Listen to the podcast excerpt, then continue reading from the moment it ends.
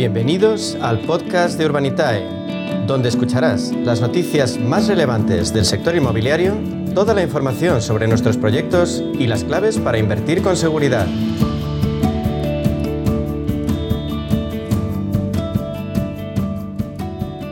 Bueno, pues como siempre tenemos ahora nuestra cita, nuestro espacio de inversión inmobiliaria y Protect con Urbanitae. Y lo tenemos con el consejero delegado y fundador de la compañía, Diego Bestar, que le vamos a dar la bienvenida. Hola Diego, buenos días. Buenos días, Meli. Un placer, como siempre, y feliz Navidad.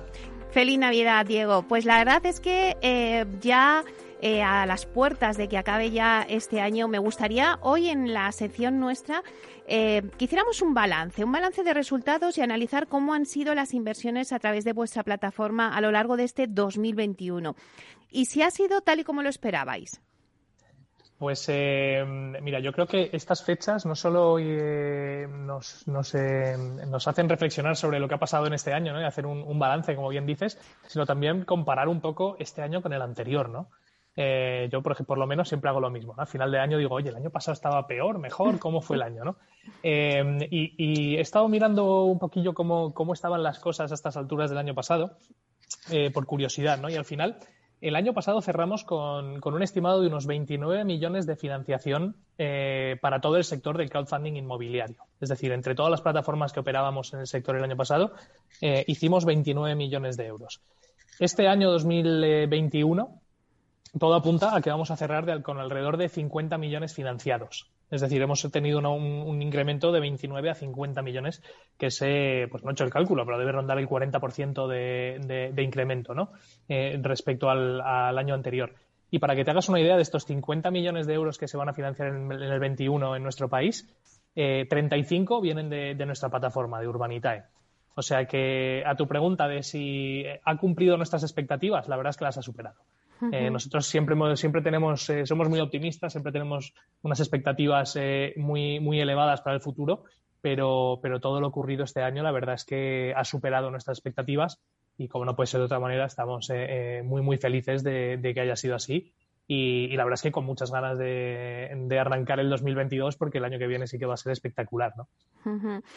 Eh, si tuviéramos que resumir los principales hitos que ha vivido Urbanitae en 2021, ¿cuáles serían? ¿Por qué? Y además, ¿por qué crees que habéis eh, eh, obtenido esos hitos?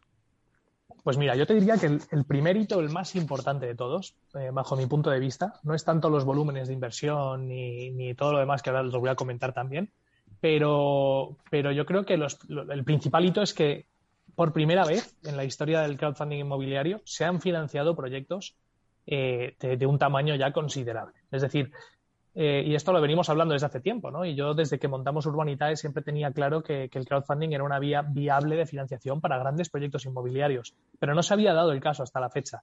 Y este año lo hemos logrado, lo hemos logrado eh, y además de la mano de promotores muy establecidos, con lo cual, pues yo creo que, ha sido el, abrir la veda, como aquel, como aquel que dice, para, que el crowdfunding se convierta en mainstream, es decir, y sea una vía eh, más, cada vez más utilizada por las grandes promociones. ¿no? Eh, para que te hagas una idea, nosotros empezamos el 21 cogiendo tickets máximos, o sea, el proyecto más grande que habíamos hecho eh, cuando empezamos el año era de un millón de euros. y hacíamos alrededor de un millón de euros de, producción mensual, es decir, de inversión mensual. bueno, pues cerramos el año habiendo hecho varios proyectos de 5 millones de euros, un proyecto de 4 millones, varios de dos y pico, y, y, con producciones mensuales que superan los 4 millones de euros, ¿no? Eh, ha sido un cambio tremendo, ¿no? Eh, luego, otra cosa que hemos visto en eh, este año, que no había pasado nunca en la historia del crowdfunding, es que si es verdad que al principio de año ya intuíamos que había mucha demanda inversora, en marzo fue como un toque de atención grande cuando subimos un proyecto de 1,8 millones de euros en Menorca y se financió en menos de 10 minutos. y hubo sobrefondeo, es decir, hubo mucha gente que quiso invertir y no pudo porque no llegó a tiempo. Y esto, al final, empezó la tendencia en febrero o marzo y ha acabado ocurriendo de forma recurrente a lo largo del año, lo que implica que no solo el lado de, los promotores están acompañando muy bien, sino que el lado de los inversores también. Es decir, hay muchísima demanda, muchísimo apetito inversor del pequeño y mediano eh, inversor para, invertir en activos inmobiliarios como los que subimos, ¿no?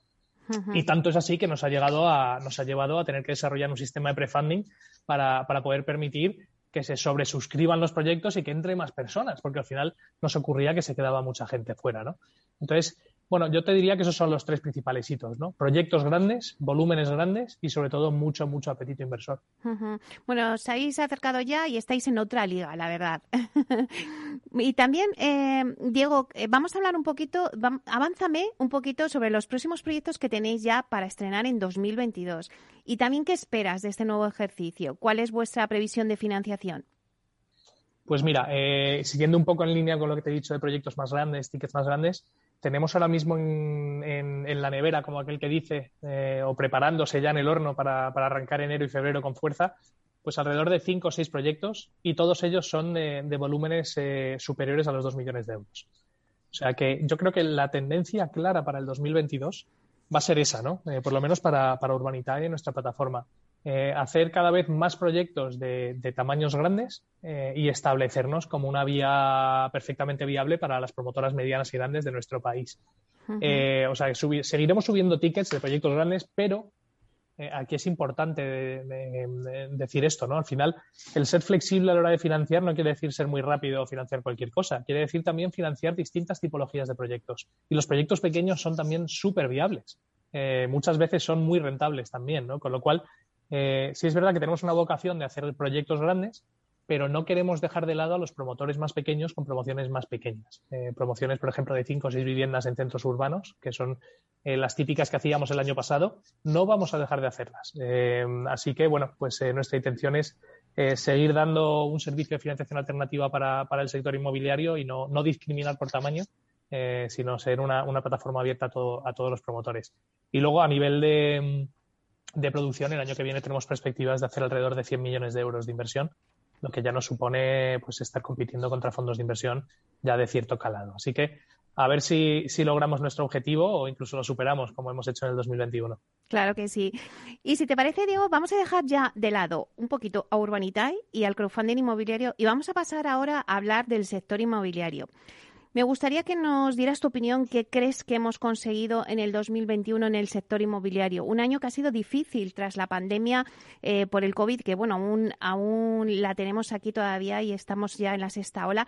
Pero, ¿qué crees que hemos conseguido en el 2021 en el sector inmobiliario? Pues yo creo que hemos conseguido la constatación de lo que veníamos diciendo ya en el 2020. En el 2020 cerrábamos el año hablando de que el inmobiliario era un valor refugio, que estaba, que se había comportado muy bien con los vaivenes del mercado que habíamos vivido en el 2020 con la pandemia, los confinamientos, etcétera. Y yo creo que el 2021 se ha constatado claramente que, el inmobiliario sigue siendo el valor refugio por excelencia, ¿no? Eh, y al final, bueno, nosotros lo hemos vivido de primera mano con el apetito inversor que hemos visto, pero lo hemos visto en, en todo el sector en general, ¿no? Las promociones siguen funcionando bien, eh, y yo creo que hemos mandado un mensaje al mercado de, estabilidad. Eh, veníamos de, una crisis eh, tremenda, ¿no? que, impactó a todo el sector inmobiliario, todo el sector financiero. Y es verdad que quizás la confianza del público sobre el sector inmobiliario venía muy tocada de esa época. Pero aquí la verdad es que se ha demostrado que se han hecho bien los deberes. Es decir, la crisis que vivimos en su momento del ladrillo ha hecho que la gente se ponga las pilas y, ha demostrado que el sector estaba equilibrado, o sea, que la oferta y la demanda eran razonables, que el nivel de, construcción que estaba habiendo en el país era razonable y que ni siquiera una crisis como el COVID, que ha sido histórica, algo único en los últimos 100 años de nuestra historia, eh, ha, sido capaz de hacerla tambalear, ¿no? Eh, incluso en lo peor de los escenarios de cuando estábamos todos confinados y no sabíamos qué iba a pasar, eh, hubo una estabilidad eh, bueno, tremenda, ¿no? Con lo cual, yo creo que eso es lo más, lo principal, ¿no? Lo que hemos conseguido en el 21. Eh, transmitir que, hay estabilidad en nuestro mercado, que, está muy equilibrado y que, es un valor refugio excelente para cualquier inversor o cualquiera que quiera o esté pensando invertir en una vivienda. ¿Cómo crees que va a avanzar el sector en este 2022 y qué retos tiene por delante? Pues yo creo que el 22 seguirá avanzando en la línea del 21. Eh, como bien has dicho, desgraciadamente todavía no nos hemos quitado este bicho de encima y estamos todos ahora eh, sorteando los positivos en nuestro alrededor. Pero, pero bueno, yo creo que el 22 eh, pinta, pinta bien. seguimos con esa, con esa tendencia a la estabilidad y al equilibrio. se está hablando de un año que, en el que posiblemente repunte la inflación, ¿no? Y este año es verdad que quizás en, en, la parte más compleja del sector inmobiliario ha sido el tema de costes de construcción, que de esto se ha hablado muchísimo. Yo creo que el gran, gran reto del 2022 será pues lograr estabilizar esa parte, ¿no? La parte de las materias primas, los costes de construcción, que al final pues vienen de un desajuste tremendo en, el supply chain mundial. Eh, literalmente se paró durante X meses la producción global, con lo cual pues todo eso se acaba pagando, ¿no? Pero yo creo que en el 2022 se acabará estabilizando y, volveremos a, o nos quitaremos un poco el susto de, oye, que es que el, hierro ha subido no sé cuánto, o es que el, hormigón no hay quien lo consiga. Bueno, yo creo que todo eso se acabará estabilizando y volveremos a, una tendencia razonable en lo que son los costes de construcción. Y ese es, yo creo, el principal reto entre muchos, ¿no? ¿Y cuál dirías que va a ser el producto estrella en el 2022? Bueno, pues aparte del crowdfunding inmobiliario, por la parte que me toca, ¿no? que, espero que siga siendo un producto estrella, eh, yo creo que van a seguir en línea con, el sector del alquiler, ya sea build to rent o ya sea co-living, que se está hablando mucho de ello ahora mismo. Eh, porque al final el, sector logístico, inmologístico, last mile, todas estas, eh, todos estos sectores que hablábamos, es verdad que en el 2021 han funcionado bien. el 2022 la tendencia será similar, pero, pero al final hay mucha demanda de, activos en alquiler que todavía no se está, no se está cubriendo. Así que quedándonos en el sector residencial, yo creo que las, los tiros van a ir por, el sector alquiler. Bueno, pues recogemos tu opinión. La verdad es que tenemos un especial día 30, así que eh, bueno, la incluiremos también para despedirnos del año. Eh, bueno, pues ya solamente me queda decirte que tengas una feliz Navidad y un feliz año 2022. Te deseo todo lo mejor, aunque desde luego que habéis despedido en Urbanita muy bien el año y lo comenzáis todavía mejor aún. Muchísimas gracias, Meli. Eh, un placer estar contigo como siempre y feliz Navidad, feliz año y hablamos pronto. Claro que sí. Hasta pronto, Diego.